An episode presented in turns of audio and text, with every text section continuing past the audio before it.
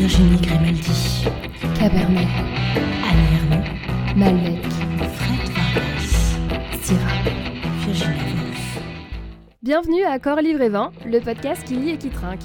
Chaque mois, nous tentons d'allier un livre d'une autrice française ou internationale avec un vin conseillé par nos cavistes préférés. Nous défendons une vision de la littérature comme un divertissement, alors venez passer un bon moment avec nous pour lire jusqu'à plus soif et boire avec modération.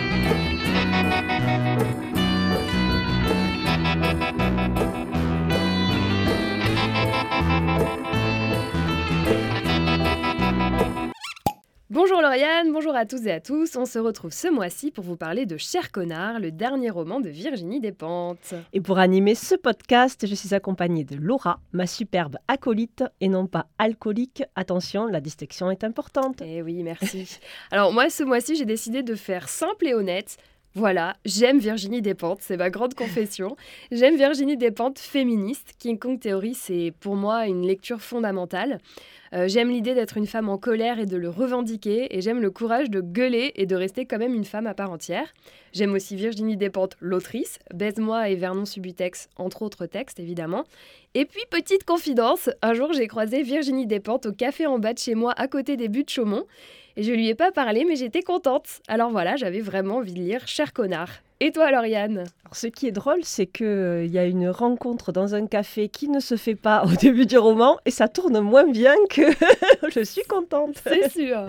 Donc j'étais une grande adepte des échanges épistolaires. J'ai d'ailleurs dans une boîte l'ensemble de mon courrier de 1993 à 2002 que vous pourrez publier en œuvre posthume si un jour je deviens célèbre parce que c'est d'un niveau équivalent à Sévigné à peu près. Voilà, sans On me vanter. Mais on n'est peut-être pas obligé d'attendre ta mort finalement. Peut-être que tu peux en faire quelque chose suite. Oui, alors c'est Amour de vacances déçues, Nouvelles sur le collège, et mes parents sont trop nuls, et Ryan Philippe, il est trop sexy. C'est toujours dans de magnifiques enveloppes fabriquées avec des pubs de magazines pour ados, des chefs-d'œuvre en fait. Et puis Caramel a tout gâché. Oui, je viens de trahir mon âge. Complètement. Tu nous as donné une date tout à l'heure quand même. Voilà. Il n'y a plus de traces euh, avec le chat. Heureusement, ce roman de Dépente m'a donné la bonne idée de consigner mes meilleurs tweets. On ne sait jamais. C'est vrai, moi aussi, il y a des moments, je pense que j'ai fait un tweet absolument exceptionnel, et puis après, euh, trois jours après, je me dis en fait, heureusement que je l'ai gardé pour moi. Bon, alors, avant de se lancer dans euh, la ginger beer et le kombucha, et on vous expliquera pourquoi ce mois-ci, bah, malheureusement, on ne va pas déguster de vin.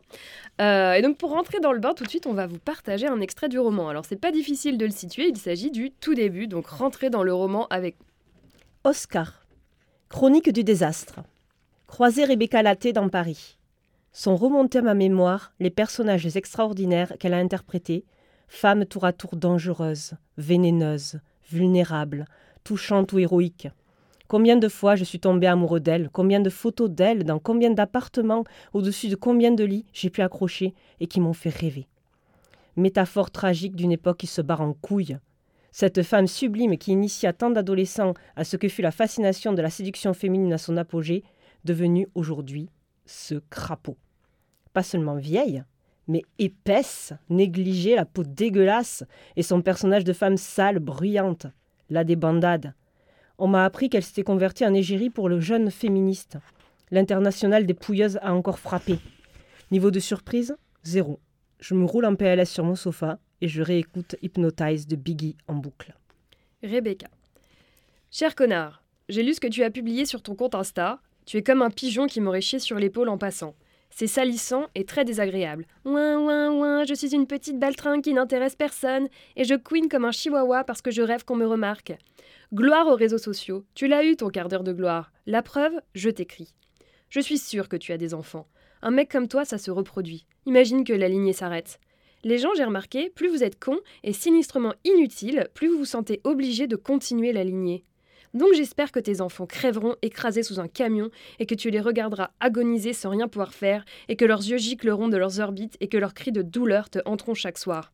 Ça, c'est tout le bien que je te souhaite. Et laisse Biggie tranquille, bouffon. Belle histoire d'amour en perspective, Laura. On est dans la douceur et l'élégance, la dentelle, je dirais, de Calais. Voilà. Bon, je pense que ça donne très bien le ton du roman. C'est même euh, une bonne grosse claque, mais on va en reparler. Donc ce mois-ci, normalement, on arrive à la, à la partie où on va vous présenter le vin. Euh, on a choisi de ne pas ouvrir de bouteilles de vin, tout simplement parce qu'on va vous expliquer qu'en fait, le roman, il traite en grande partie d'addiction, et notamment d'alcoolisme. hein. Au final, c'est une conversation entre deux addicts qui essayent de s'en sortir. Et voilà, on trouvait que c'était bien de faire passer le message, qu'on pouvait passer un bon moment convivial et découvrir des boissons avec vraiment du caractère et, et des ingrédients, euh, sans que ce soit forcément alcoolisé. Et Lauriane a une bronchite. Donc voilà, Excusez-moi. J'ai avalé de l'air de travers. Bon. ça peut arriver. Donc voilà, donc ce mois-ci, pour le plaisir de vos oreilles et de nos papilles, on va ouvrir de la Karma Ginger Beer, intéressant, sachant qu'on va parler de cyberharcèlement, et du Sokubucha, une boisson au thé bio naturel et pétillante, goût cerise et hibiscus. Euh, et je propose du coup euh, qu'on attaque tout de suite avec, on a dit la Ginger Beer, c'est ça? La ginger beer, effectivement. Et aussi, on va vous faire une confidence. D'habitude, on enregistre à l'apéro et là, il est 10h du matin. Donc Voilà. euh, voilà, ça nous paraissait un peu court pour le vin. On a pris quand même des boissons un peu festives, pétillantes. On s'est dit que voilà. C'est le kombucha de la fête. Je te sers, Lauriane, Oui. peut-être. Et on a des éco-cups, donc vraiment, ce podcast est en train de, de perdre en, en qualité. Hein, c'est terrible. Mais quand même, on a des éco-cups euh, vin et bière. Je sais pas si tu as remarqué, Lauriane. Oui, bien, bien. Ah, oui, Ah, oui, peut-être pas toi. Non, moi, cycle de l'eau. Cycle de... Ah, voilà, on est dans le respect de son corps. Bon, ça nous empêche pas de, De trinquer, trinquer. quand même. À la tienne. Oui. Et euh, À la bonne vôtre et euh. Voilà, sans La- alcool, la fête est plus folle. Ouh là là. Ah, ça sent. Il y a une odeur. euh, C'est particulier. Ah, mais c'est au gingembre. Le, hein. gingembre. euh, Alors, ça, c'est, il est un peu piquant, comme le gingembre, Mm. mais pas trop. J'en ai vu des plus piquants que ça. ouais, il est pas mal, hein. Après, ce qui est intéressant, c'est que quand on veut passer une soirée sans alcool, quand on est le Sam de la soirée, euh, moi je trouve qu'on a vite fait le tour des boissons. Pas simple parce qu'il y a toujours, c'est soit jus, soit soda pour être un peu euh, dans la fête. Et c'est très sucré. Cette boisson-là n'est pas justement trop sucrée. Je trouve que c'est moins, c'est pas écœurant. On a pris des actions, hein, clairement, on vous le dit. euh, on représente la marque. hein, vous pouvez nous retrouver aux soirées Tupperware. Je suis d'accord avec toi, Lauriane, mais surtout, est-ce que tu peux nous dire un peu de quoi ça s'agit? Une couverture qui déchire. Bon, c'est le jeu de mots le moins radiophonique de l'histoire de la radio. C'est parce qu'en fait, cette couverture est couverte de lambeaux de lettres dont les couleurs rappellent les années 80. Peut-être aujourd'hui, puisqu'on est redevenu à la mode des années 80, donc bon, il y a un éternel recommencement, mais bon, pour moi, c'est les années 80. Un titre qui éclate la politesse. Cher connard. Donc Virginie Despentes tape fort, une fois de plus, avec un roman épistolaire, ou plutôt un roman fait d'échanges numériques plus ou moins directs, avec ou sans témoin. La correspondance entre Rebecca Laté, donc une actrice quinca, et Oscar Jaillac, un écrivain succès, se met en place à partir d'un post Instagram insultant, celui que l'on vous a lu tout à l'heure. Oscar, c'est ce cher connard qui au fond ne cherchait qu'à éveiller l'attention de l'actrice dont il a été amoureux enfant. Une drôle de manière d'aborder les gens, mais qui fonctionne de nos jours, hein, apparemment. Le dialogue s'instaure et les deux, en faisant le bilan de leur vie, finissent par s'entraider, notamment en devenant abstinents. Mais Oscar, c'est un double connard, en fait, puisque Zoé Katana, une influenceuse féministe qui a été victime de son harcèlement, le dénonce publiquement et qui met beaucoup, beaucoup de temps à comprendre la gravité de son acte. Ce sont les thèmes portés par l'intrigue. Beaucoup d'autres thématiques sont abordées, mais nous allons discuter de ça euh, tout de suite, Laura. Tu vas nous donner ton avis. Oui, mon Était-ce à avis. ton goût? Alors, moi, j'ai trouvé que c'était très compliqué, en fait, d'avoir un avis sur Cher Connard. En soi, la lecture, elle est, elle est très intéressante. En fait, je suis passée par plusieurs ressentis, vraiment, ça, ça a été très variable pendant ma lecture. Alors déjà, le titre, il te met une petite claque derrière l'oreille, hein, comme tu l'as dit. Un petit, un petit oxymore, parce qu'on parle de termes littéraires ici, qui allie deux termes qui devraient normalement pas se retrouver ensemble, surtout quand tu écris une lettre à quelqu'un. Et l'incipit du roman qu'on vous a lu, euh, c'est aussi une claque, ça démarre vraiment très fort, c'est bam bam, bienvenue dans le roman, tu vas t'éclater mon coco. J'étais pas extrêmement étonnée, c'est quand même le style de. Virginie Despentes, mais quand même ça te met en condition. Donc forcément, retrouve le vocabulaire de Virginie Despentes, le phrasé, le rythme, les thématiques qu'elle affectionne, le féminisme, le rapport à l'alcool et à la drogue, euh, la solitude, le questionnement existentiel dans, dans un sens en fait. hein, euh, qu'est-ce que c'est la vie, qu'est-ce qu'on recherche, comment être heureux, etc. Mais moi, j'avoue qu'au départ, j'étais pas très très convaincue par le format épistolaire. Euh, en fait, très vite dans le roman, j'ai l'impression que les trois personnages, donc il y a Rebecca et Oscar qui communiquent, et puis cette Zoé Katana qui est une journaliste qui gravite autour d'eux pour faire des chroniques sur son blog de son harcèlement. J'ai l'impression que très vite, ces trois fois, ce n'est qu'une seule voix. C'est celle de Virginie Despentes. Et en fait, le roman, il attaque tellement fort dans la confrontation des deux personnages que même j'avais du mal à, à concevoir qu'ils continuent de se parler, parce qu'il y a une telle détestation au départ, en fait, enfin, c'est très difficile de rebondir de, de ça, en fait. Ils se détestent cordialement. Mm. Et pour moi, ça faisait pas vraiment sens que ça continue. J'ai essayé de le justifier aussi, parce que c'est bizarre, effectivement. Et il y a deux choses qui pourraient le justifier. Déjà, dans le caractère des personnages, parce que tous les deux ont besoin, en fait, d'avoir une oreille qui les écoute. Et ça se renforce notamment au moment du confinement, où ils n'ont personne euh, à qui se confier. Et euh, en fait, j'ai eu l'impression qu'ils devenaient presque des sortes de parrains et marraines d'abstinence l'un pour l'autre. Donc, euh, Ouais, il y a une pirouette qui est pas mal exé- exécutée par rapport à ça. Et il y a autre chose qui est plus de l'ordre de notre société, c'est la difficulté à définir les rapports à travers les réseaux sociaux. Et je trouve que c'est un peu du tout tout tout. Soit je t'adore, hein, soit je te hais. Finalement, on est protégé par euh, la distance de l'écran. C'est comme un film d'horreur. En fait, le film d'horreur, moi je me dis à chaque fois que j'ai fini d'en d'en regarder un, je fais mais pourquoi j'ai fait ça? Mais en fait, c'est quelque chose qui est assez palpitant, qui euh, nous fait vibrer. l'endorphine. Voilà, c'est l'endorphine. Et puis en fait, on sait qu'on est protégé. Et j'ai l'impression que les réseaux sociaux, c'est un peu ça. Il y a quelqu'un qui vient m'insulter, qui vient, euh, euh, qui est hyper violent avec moi verbalement, mais je vais rentrer dans la baston parce qu'en fait, euh, bah, de toute façon, on se rencontrera certainement pas. Oui, alors c'est vrai. Et, et là aussi, il y a. Et puis d'ailleurs, on va Mm. parler du cyberharcèlement et des réseaux sociaux, c'est un thème très présent dans le roman. Mais aussi, ici, il y a, il y a quelque chose en plus c'est qu'en fait, les personnages se connaissent par l'intermédiaire de Corinne. Corinne, Mm. c'est la sœur d'Oscar et c'est une amie d'enfance de Rebecca. Donc en fait, Rebecca et Oscar se connaissent. Oui. Et c'est un peu comme ça que Virginie Despentes essaye de faire sa pirouette pour justifier qu'ils continuent à se parler. Et au départ, ça prend parce qu'ils se donnent des nouvelles. euh, Enfin, ils parlent de leur relation avec Corinne, euh, de, des souvenirs qu'ils ont quand ils étaient enfants. Donc c'est vrai qu'au fur et à mesure du roman, une fois qu'on a passé un petit peu ce petit cap euh, mental, euh, ça s'estompe cette impression qu'en fait ils auraient jamais dû continuer à se parler. Et en fait, c'est vrai, comme tu l'as dit, ils ont beaucoup de points communs et ils vont carrément se soutenir mutuellement et dans le Covid et pour être clean. Euh, parce que oui, voilà, surprise pour moi, cher connard, je ne m'y attendais pas du tout. En même temps, c'est parce que je suis un peu naïve. Il parle énormément de la problématique de l'addiction de l'intérieur. Donc de manière très décomplexée, étant donné qu'on est dans une confidence entre les deux personnages qui sont eux-mêmes deux addicts. Donc en fait, il n'y a pas ce vernis social qui pourrait mettre par-dessus pour un peu camoufler des choses. Ils sont très très honnêtes l'un envers, en- envers l'autre. Et moi, je trouve qu'on retrouve 100% Virginie Despentes dans ce traitement hyper cash de ce sujet. À la fois, il y a un intérêt évidemment à arrêter, c'est important pour la santé, il faut le faire, etc. Et en même temps, bah ouais, la défense, ça m'apporte aussi. C'est vraiment dans cette ambivalence que sont souvent les personnages, même s'ils décident d'arrêter complètement leurs addictions. hein. Donc ce, traitement des sujets de société avec beaucoup de nuances entre le bien et le mal, hein, finalement, on ne fait pas quelque chose de manichéen. Je trouve que ça, c'est super, super réussi dans le roman, à mon avis.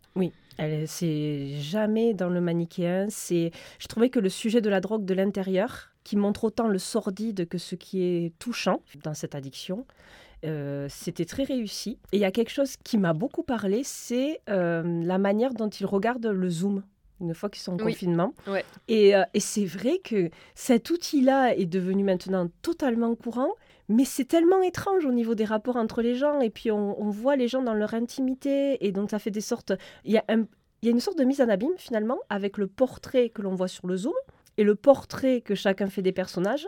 Et à chaque fois, ils en, ils en font quelque chose de, de sensible. Enfin, je sais pas. Ils, ils perçoivent dans ces gens, alors qu'ils ne les connaissent absolument pas, d'infimes, euh, d'infimes détails qui les ramènent à eux, mais aussi qui leur font construire des personnages. Mais euh, en fait, moi, je- ce que je trouve intéressant, c'est que quand ils font leur réunion, euh, ils vont au narco anonyme, du coup. Oui. Mais ils mettent jamais leur caméra, en fait. Donc, ils, ils espionnent. En fait, Oui. ce qui est intéressant, moi, j'ai trouvé, c'est que dans le monde, euh, Rebecca, qui est une actrice, elle est très connue, tout le monde la reconnaît.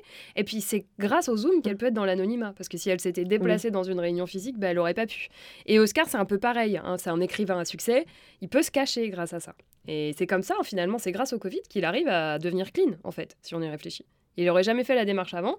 Et il Oui. aurait jamais eu cette intimité et cette, euh, cet anonymat en fait. Donc voilà, en fait le message de Virginie Despentes dans le non-manichéisme, c'est que tu peux être un père qui se soucie de sa fille et en même temps te faire profondément chier avec elle. Euh, tu peux rendre visite à une amie d'enfance qui, vient de qui vient de faire une attaque et avoir du désir pour sa copine et vouloir lui piquer. Voilà. Donc Virginie Despentes, c'est pas du tout noir ou blanc. On est toujours dans des espèces de nuances de gris, dans euh, voilà le, caractère euh, humain. Par contre, par ailleurs, à la par rapport à la pluralité des sujets, j'ai trouvé que c'était un petit peu déroutant, pas, pas problématique, pas difficile à comprendre, mais un peu déroutant. Mais ou en tout cas assez inattendu. Après voilà, Virginie Despentes, elle est vraiment connue pour ça, mais elle fait une critique du monde moderne, une critique de la société contemporaine, du capitalisme, énormément du cyberharcèlement dans ce roman, puisque Zoé Katana et Oscar sont tous les deux victimes de cyberharcèlement euh, suite aux révélations euh, de Zoé qui a dit que du coup elle s'était fait harceler avec par Oscar pendant qu'elle travaillait pour lui.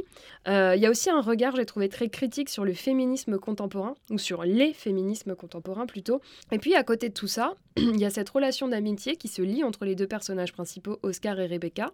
Et j'étais parfois, au bout d'un moment dans le roman, un peu perdue avec l'impression de prendre un verre de jus, attention, ou de kombucha, avec deux amis en train de refaire le monde ensemble. Et en fait, euh, c'est plus vraiment quelque chose qui se tient, c'est vraiment de la discussion à bâton rompu et un peu de l'écriture au fil de la plume, même si je pense que c'est très travaillé. Euh, mais pour autant, bon voilà, je trouve que Despentes, elle arrive quand même à sortir dans tout ça des analyses qui sont parfois mais tellement pertinentes en fait sur, euh, bah, sur les sujets contemporains et sur la vie moderne de manière générale. Par exemple, il y a cette scène où Oscar il veut partir en Allemagne avec sa copine et son chien, et que personne au guichet de la SNCF n'arrive à trouver le bon code pour prendre le billet de l'animal.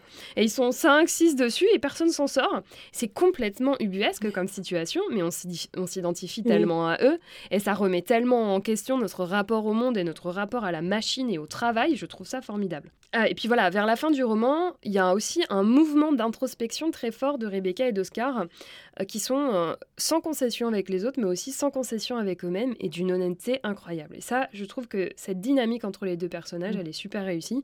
Par exemple, donc Rebecca, cette, euh, cette actrice qui est en train de vieillir et qui le vit plutôt mal, euh, elle dit à Oscar qu'elle a pleuré devant The Crown parce qu'elle-même, actrice, ne pourrait plus jamais jouer les princesses au cinéma. D'ailleurs, elle est, elle est très dure au début avec euh, les filles moches. Oui. Il y a des réflexions qui sont euh, assez choquantes en disant c'est pas la peine de faire ta star, de toute façon t'es moche. En fait, tu peux pas, tu peux pas te permettre, en gros, si t'es si pas jolie, sois polie. Elle, elle est vraiment dans ça pour certains personnages et, et c'est très dur. Et donc on comprend qu'elle ait du mal à vieillir aussi, cette actrice. Oui, Ouais. voilà. Et puis, c'est des, tu vois, c'est des petites phrases.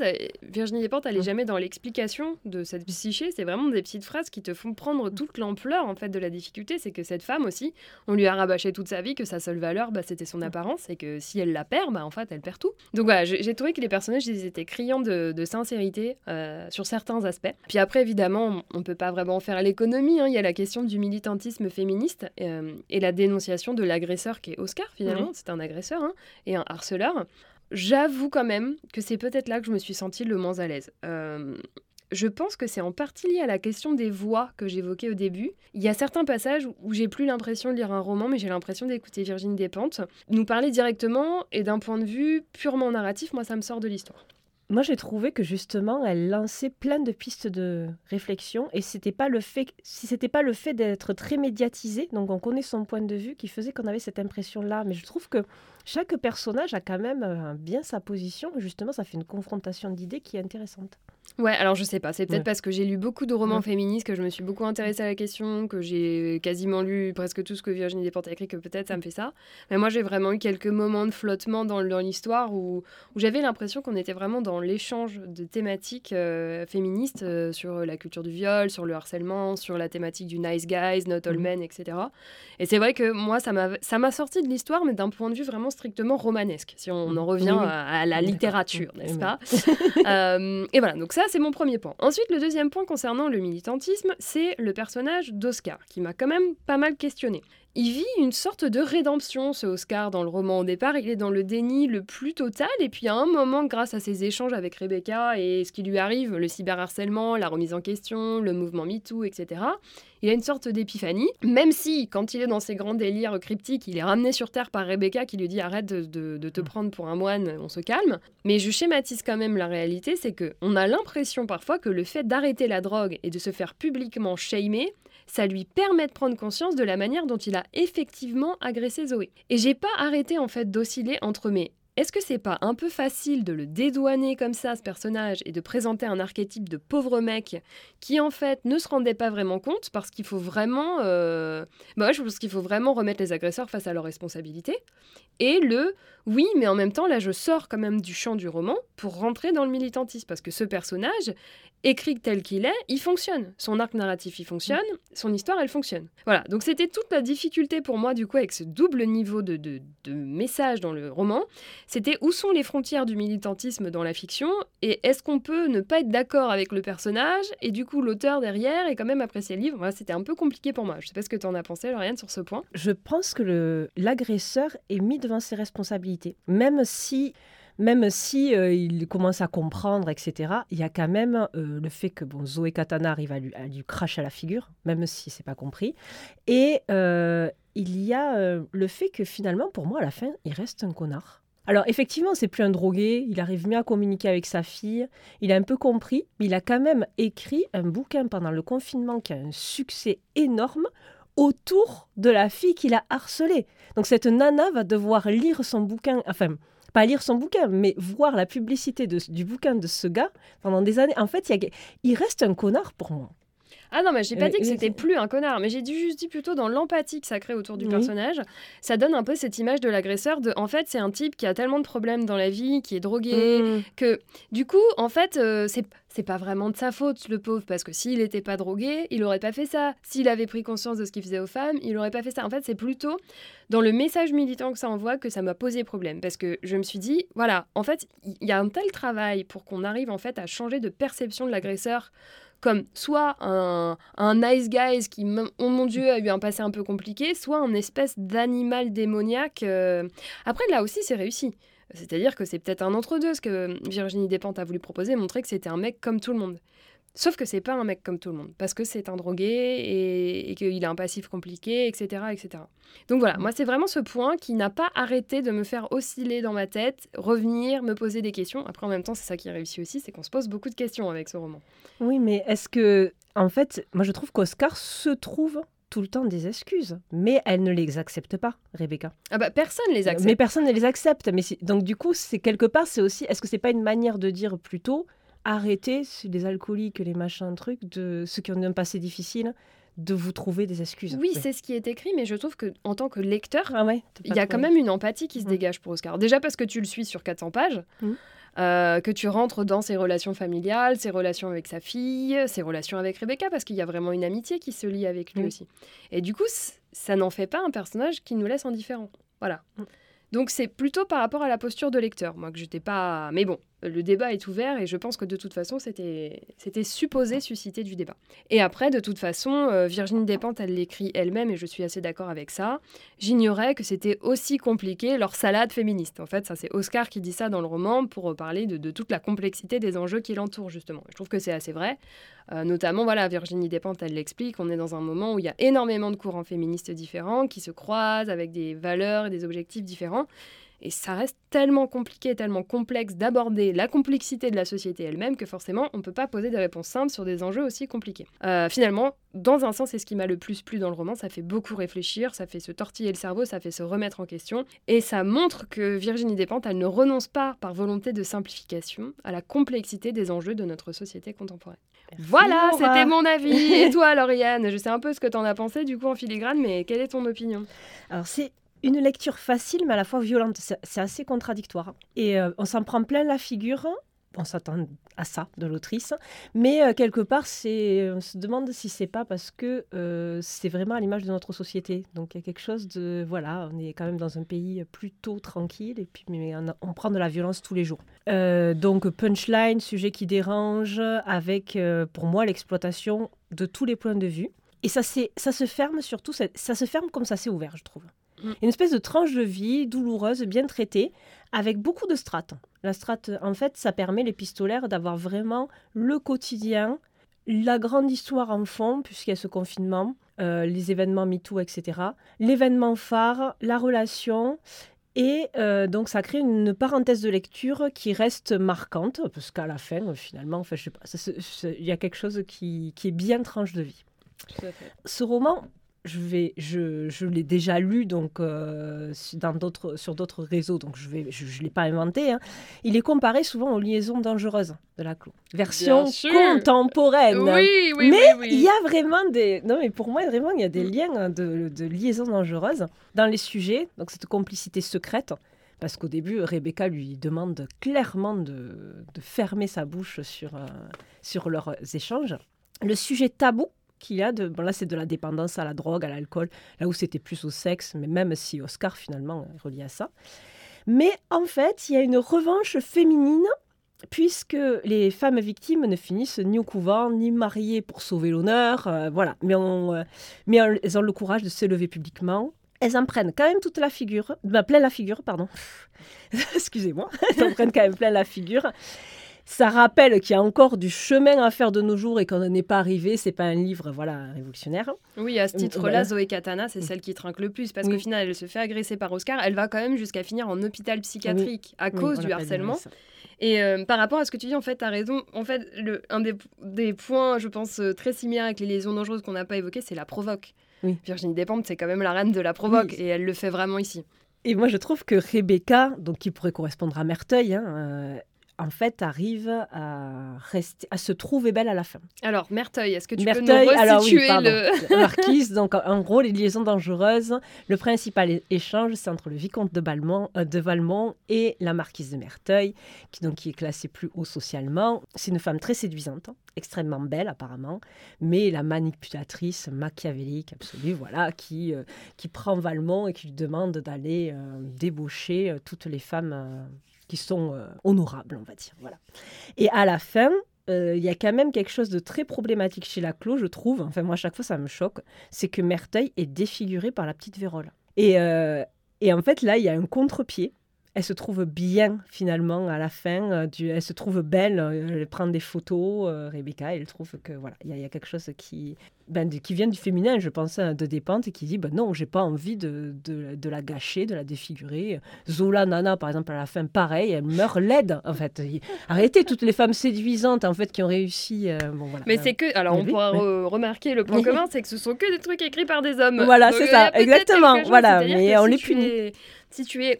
Après, je pense qu'on pourrait refaire une relecture. C'est pas le sujet, Mhm. après je m'arrête, mais on pourrait refaire une relecture des liaisons dangereuses en se disant et si Merteuil, en fait, c'était pas une manipulatrice, mais plutôt euh, une femme d'affaires, euh, qui a du coup les caractéristiques qui normalement ne sont pas attribuées à la féminité, et qu'en fait, il y a un truc un peu euh, euh, christique, biblique. Mhm. Elle est punie.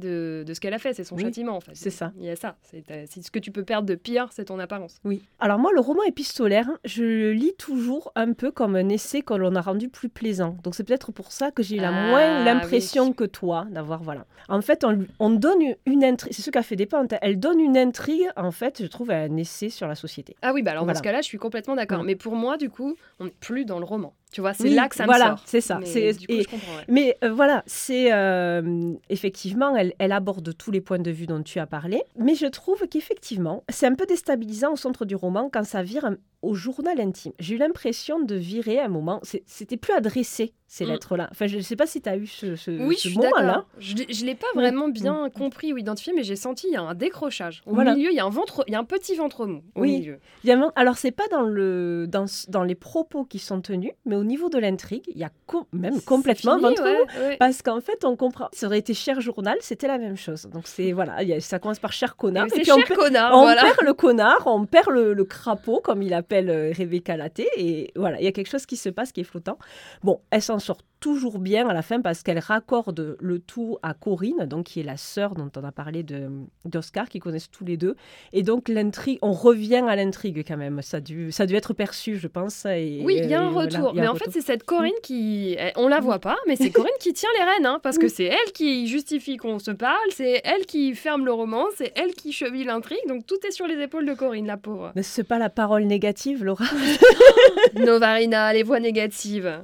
Non, n'allez pas voir là-bas, c'est des endroits très sombres. On ne, on ne veut pas vous pousser là-dedans. Après, bon, il y a des pentes, elle a vraiment l'art de décrire le pauvre type. Ah oui. moi- oui. Ah mais j'arrêtais, moi j'arrêtais pas de voir Vernon Subutex. Il y a Oui, des, voilà. des passages et puis euh, je sais pas, euh, O'Toole, la conjuration des imbéciles, euh, Nick Hornby aussi qui fait ses Oui. personnages de pauvres types euh, dans Haute Fidélité, qui est là, qui se traîne Mhm. sur lui-même parce que sa copine l'a quitté. C'est vraiment terrifiant quoi.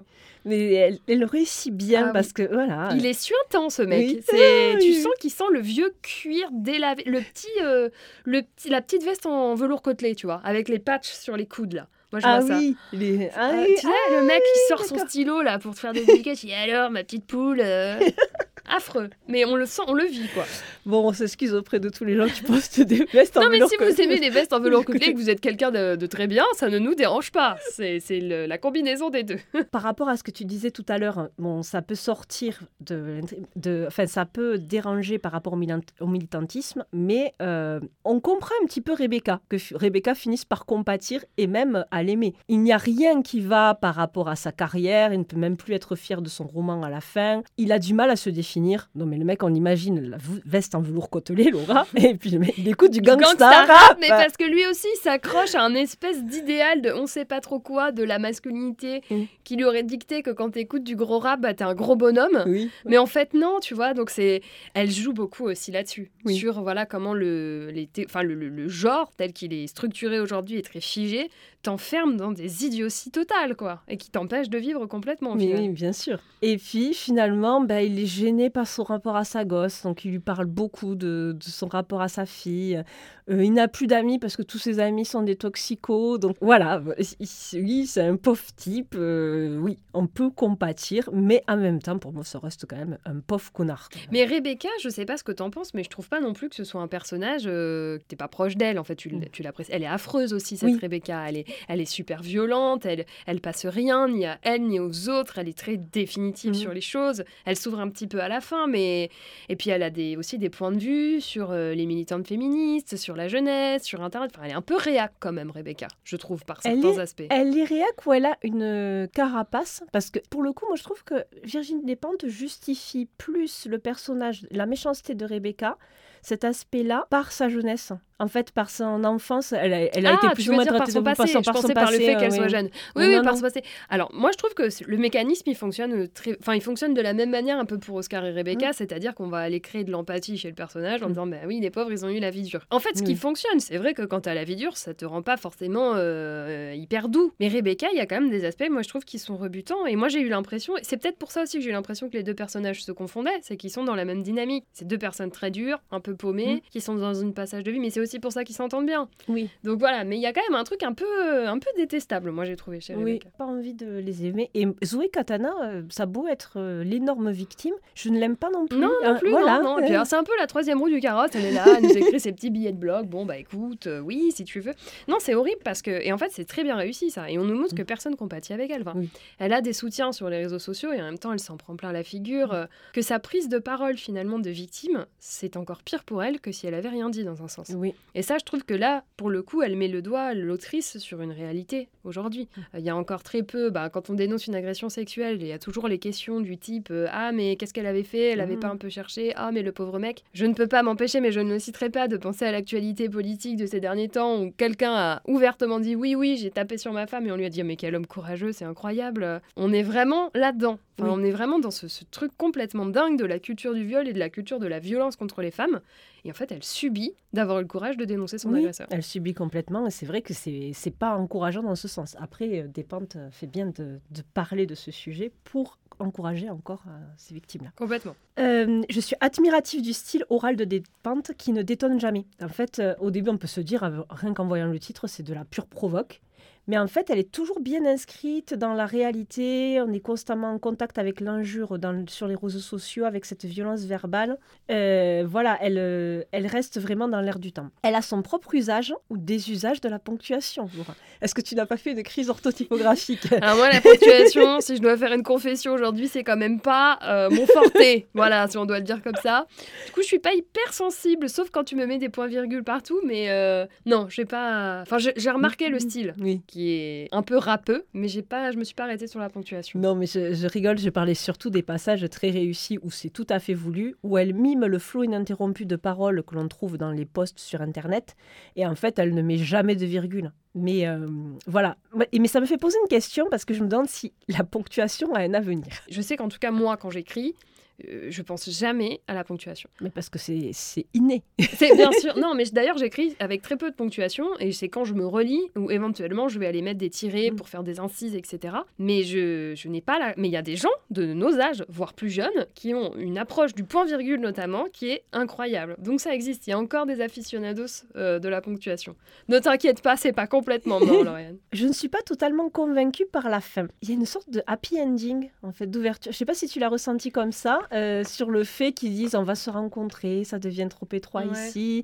Euh, bon, alors effectivement, ça marque la sortie du confinement. Ils veulent faire une future rencontre. Et moi, j'ai trouvé ça presque déceptif. J'ai une impression de future romance. Mais alors en Alors, fait, tu vois, je pense que tu mets le doigt sur quelque chose qui m'a perturbée, c'est-à-dire que là, on vient de vous parler euh, de cyberharcèlement, de société, d'essais, de paroles brutales, de trucs violents, et en fait, euh, si on revient à la racine de ce qu'on a lu, c'est une histoire d'amitié. Oui. En fait. Mais même presque d'amour, en fait. On ne Ben, sait pas ce qui va se passer par la suite. Alors non, puisqu'on on apprend que Oui. Rebecca est ouvertement euh, maintenant, enfin ça y est, elle a Oui, accepté son le lesbianisme et euh, elle, est, Ouais. elle a eu un petit crush sur la femme ou la fiancée de Corinne. Mais non, moi pour moi c'est vraiment un roman sur l'amitié, qui est une forme d'amour. hein. Oui. Mais, mais c'est le- thème principal dans un sens, ou un des thèmes principaux de ce roman.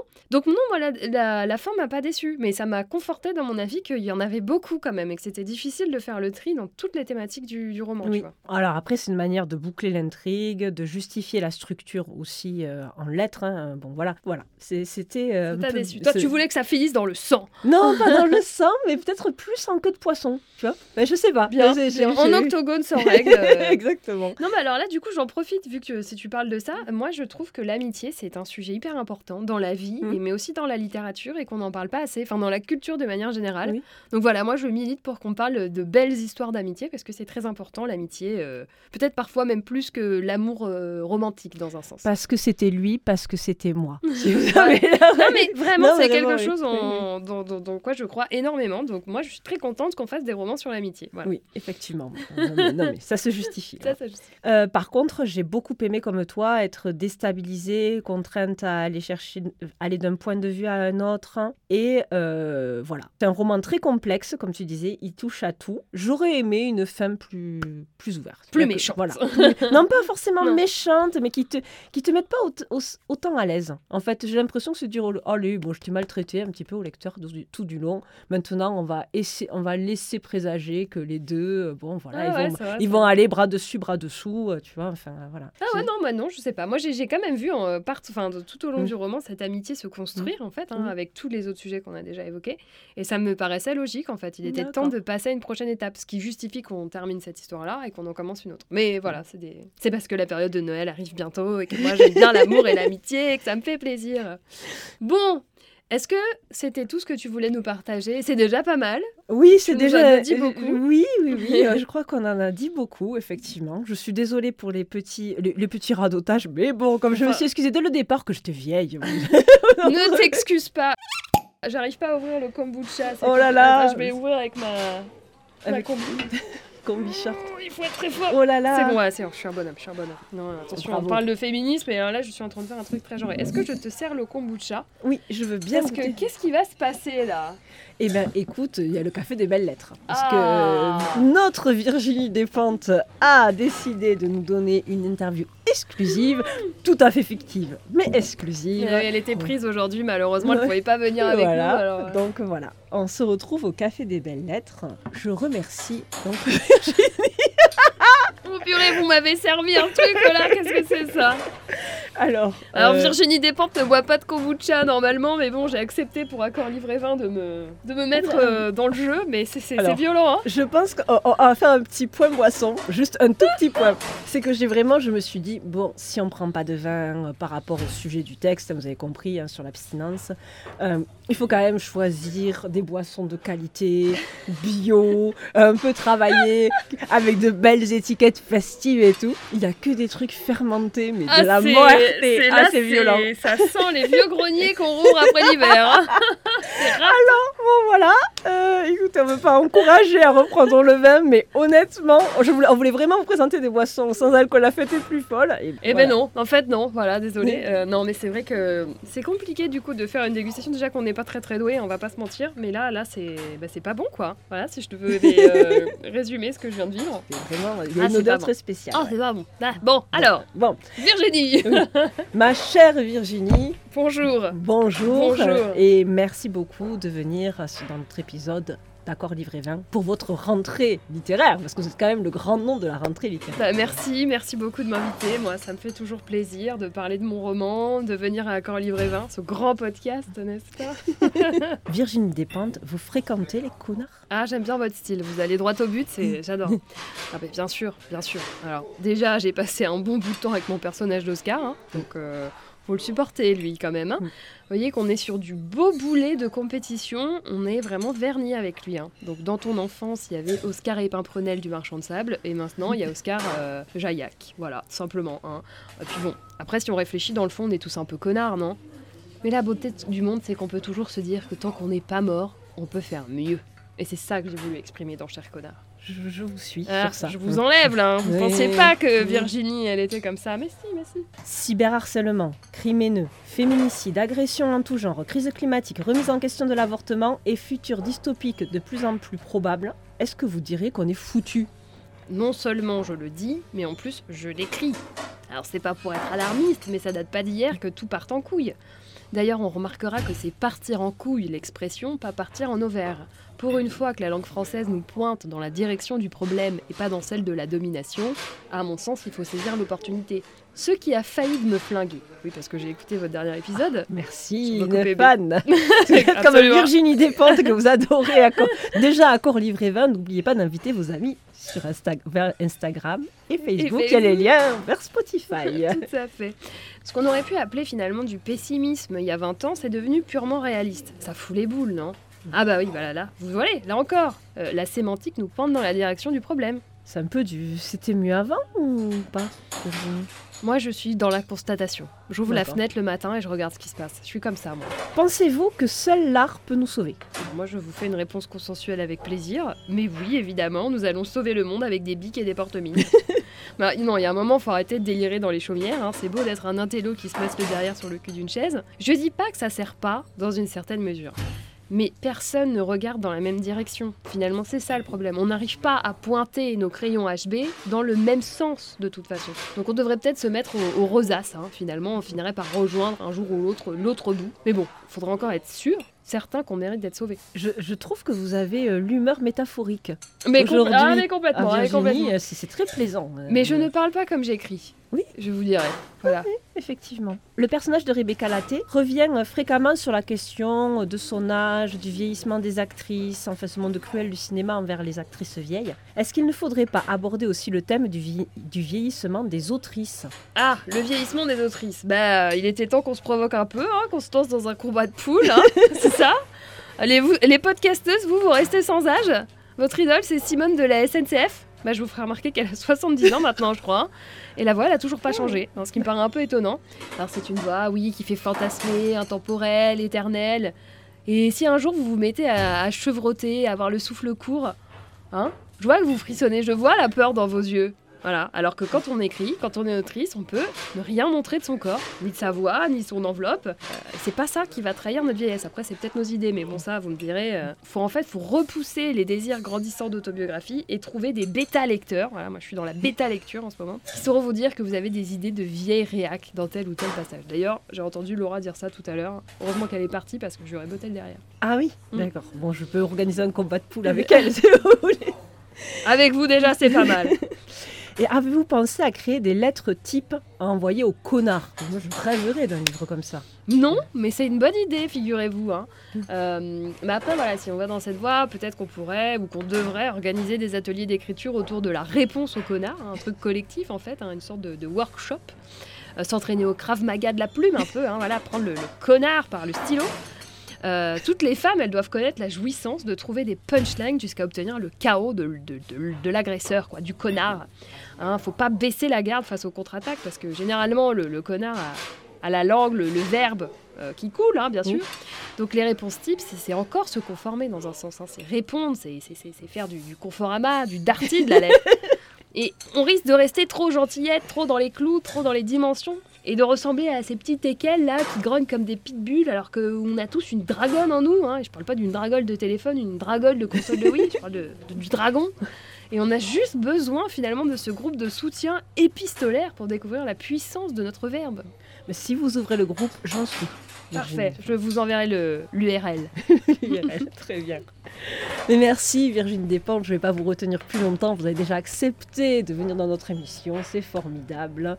Et puis euh, j'espère que vous continuerez à nous écouter. Mais bien sûr, mais bien sûr. Bah, merci à vous de m'avoir invité. Je repars tout de suite sur ma trottinette. Bon, alors là, normalement, c'est le moment où on déguste et qu'on fait des images mentales. Euh, moi, je l'ai déjà un peu dit, je suis dans une vieille cave euh, fermentée. Voilà, Il y a des Oui. petits. Donc, je, je pense que. Je sais pas ce que tu en penses, mais qu'on va avoir un peu de mal à, à commenter ce kombucha et cette ginger beer. Non. Par contre, on peut commenter ce- ces étiquettes en disant que dans le livre, il y a quand même un passage fabuleux où euh, Rebecca critique une de ses amies qui est devenue abstinente et qui s'est mis euh, bon, à faire du yoga, à manger, euh, à jeûner, à faire des, des cures, etc.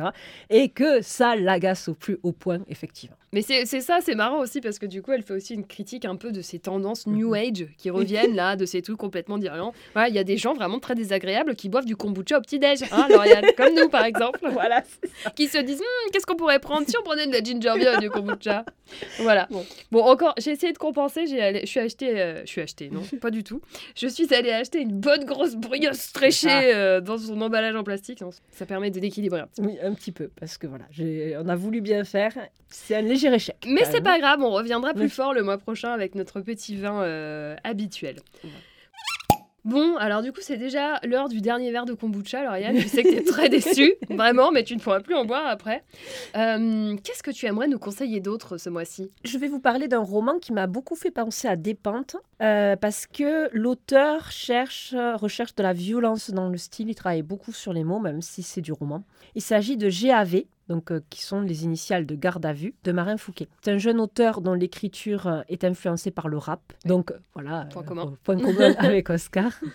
Pas le flot ininterrompu, mais plutôt par un rythme très saccadé, c'est une poésie battante, combattante, sans faire de jeu de mots. hein. L'intrigue, il y a neuf personnages qui se retrouvent en garde à vue durant la même nuit parce que l'on recherche l'auteurice d'un coup de feu. Et cette très longue nuit n'est qu'un prétexte à expliquer comment chacun des personnages est arrivé en garde à vue. On traite de nombreux sujets de société, point commun aussi avec le roman, hein, violence policière, émeutes, racisme, sexisme, harcèlement, conditions des ouvriers à travers leurs, leurs expériences. Que des sujets joyeux, hein. bon, c'est livre qui voilà qui fait éprouver le corps. C'est vraiment une expérience de lecture. Les sens sont beaucoup mis en avant, les sensations et puis les sensations de la garde à vue sont abominables. Il y a des odeurs terribles, il fait froid, les matières sont dures. Et Marin Fouquet est euh, bon un auteur, mais un militant, mais aussi un performeur. Et il fait souvent des lectures chants où il montre comment le texte est éprouvant en fait, comment son texte peut agir sur le corps aussi et peut agir sur le sou. ah, C'est intéressant. Et on Mm. peut les trouver en ligne du coup Euh, Il y a des performances qu'on peut trouver, euh, vous pouvez trouver sur YouTube facilement, euh, de Marin Fouquet. Même passé à la télé euh, quelquefois. voilà. Je me demande s'il n'est pas passé dernièrement avec Daphné Burki, sur- je ne sais pas sur quoi. Enfin, voilà. Ah, Voilà. alors anecdote Daphné Burki, j'ai vu qu'elle était dans un défilé de mode il y a pas longtemps et que ça avait l'air très difficile pour elle. Voilà. Bien, bah merci Lauriane pour ce, ce conseil de lecture. Mais euh, alors moi aussi, je veux rester dans la même veine ce mois-ci et j'aimerais vous parler de Moi les hommes, je les déteste de Pauline Armange. Alors, Charmant. Déjà parce que j'adore le titre, hein. je peux vous dire que si vous aimez bien la provoque, agir, euh, avoir ça dans sa bibliothèque, c'est du plus bel effet quand vous recevez des gens chez vous. Et c'est un moyen assez facile de juger du caractère des personnes que vous fréquentez. Non voilà, sans rire, moi j'ai beaucoup aimé ce livre parce qu'il revient aux racines de la manière systémique et organisée dont on a silencié les femmes, en leur lavant un peu le cerveau à grands coups de une femme c'est tout doux, c'est docile, c'est obéissant, ça fait pas de remous. Euh, L'autrice, elle nous invite vraiment à nous réapproprier notre voix et cette émotion qui a trop longtemps été réservée aux hommes, la colère, tout simplement. Cet essai, il vient légitimer avec beaucoup de soulagement pour ma part en tout cas cette émotion face à l'oppression systémique et la domination organisée. Euh, et ça fait du bien en fait, ça fait du bien de lire quelque chose qui dit mais en fait c'est normal d'être en colère face à l'injustice et c'est normal de faire entendre sa voix. Donc c'est un essai qui est vraiment très court, qui se lit vite et qui apporte pour moi une perspective rafraîchissante sur la manière dont les femmes peuvent se réapproprier leur propre voix et leurs propres émotions. Et voilà, il faut absolument pas se laisser arrêter par le texte. hein. C'est une réflexion aussi sur la misandrie qui est tout à fait intéressante et, euh, et je pense qu'il peut beaucoup apporter au débat. Donc euh, voilà, lisez, moi les hommes je les déteste, même si vous êtes un homme. Et euh, sur les émotions, d'ailleurs, les femmes ont été privées de colère, les hommes, c'est plutôt la tristesse, et ça serait bien qu'il y ait aussi. un Ah mais complètement oui, ça, c'est hein. c'est qu'on disait tout à l'heure, c'est que de- dans les propos très genrés, ça enferme euh, les deux genres en fait dans des critères euh, très très durs et, et fermés. Très intéressant, Laura. C'est le moment de dire si c'est un rouge qui tache ou un grand cru. Écoute, pour moi, on est dans le kombucha. Euh, non, moi, je- moi, je dirais euh, que c'est une lecture euh, agitée. Pas dans le sens qu'elle m'a empêché de Mm. dormir, mais qu'elle m'a posé beaucoup de questions. Elle a soulevé beaucoup de questionnements, notamment des, questions que je me pose depuis longtemps déjà par rapport au militantisme, mais aussi par rapport notamment aux espaces publics et aux espaces publics dématérialisés, et ici donc les réseaux sociaux, quand on est une femme. Donc j'ai j'ai sélectionné un petit passage que j'aimerais bien lire, euh, qui illustre ça. Euh, donc c'est Rebecca qui dit, après avoir vu tout ce que Zoé avait traversé, je suis consternée de voir que Zoé continue ce qu'elle appelle l'activisme sur Internet. C'est une démence que les, gamines de sa génération soient obligées de s'exprimer dans un espace qui leur est à ce point hostile, structurellement hostile. Facebook, Twitter, Google, Amazon, Microsoft, Apple, toujours des hommes blancs. Et je trouve que cette réflexion, elle est particulièrement intéressante parce qu'effectivement, euh, quand la structure du domaine dans lequel on veut agir ou parler n'est pas favorable à qui on est, on ne peut pas gagner. Et ça, je trouve que c'est vraiment l'idée de ce roman. C'est le cadre qui nous empêche en fait d'évoluer mmh. comme on le souhaiterait à l'intérieur. Donc je ne peux pas vraiment le comparer avec le vin parce qu'il n'y en a pas, mais en tout cas, je dirais que c'était pas une lecture euh, euh, simple. Non, c'est pas une lecture simple, mais euh, c'est une lecture nécessaire, hein, je dirais. Alors comme c'est nécessaire d'avoir goûté donc à la mais bien sûr, pour savoir le kombucha, voilà, pour savoir si voilà. C'est quand même préféré cher connard au kombucha. je suis désolée, je, je, je, me confesse à nouveau, mais voilà, le, le, roman est mieux que le kombucha. Oui, et, donc on n'a pas tout à fait l'accord parfait, parce que c'est ça que l'on mm, cherchait au départ, on pas vraiment l'accord parfait. Bah voilà, c'est déjà le moment de se quitter. Un grand merci à nouveau à nos auditorices. Un grand merci toujours au pôle audiovisuel de l'Université de Toulouse-Jean Jaurès et à Ahmed qui nous a à nouveau ouvert très gentiment les portes euh, du studio d'enregistrement pour préparer un épisode de qualité. Il a même nettoyé des piles qui avaient coulé dans l'enregistreur, c'est pour vous dire. On espère que vous avez passé un aussi bon moment que nous. Si le podcast vous a plu, bah abonnez-vous. N'hésitez pas à nous laisser un commentaire quand c'est possible, un commentaire positif évidemment. Et puis si ça vous a pas plu, bah revenez la prochaine fois on sait jamais. Donc nouveauté de cette année, hein, on vous rappelle que vous pouvez nous retrouver sur les réseaux sociaux, Facebook et Instagram, Accord Livré 20 au pluriel. Et nous, on se retrouve le mois prochain avec une surprise dans l'esprit de Noël. Donc santé à vous et n'oubliez pas de boire avec modération.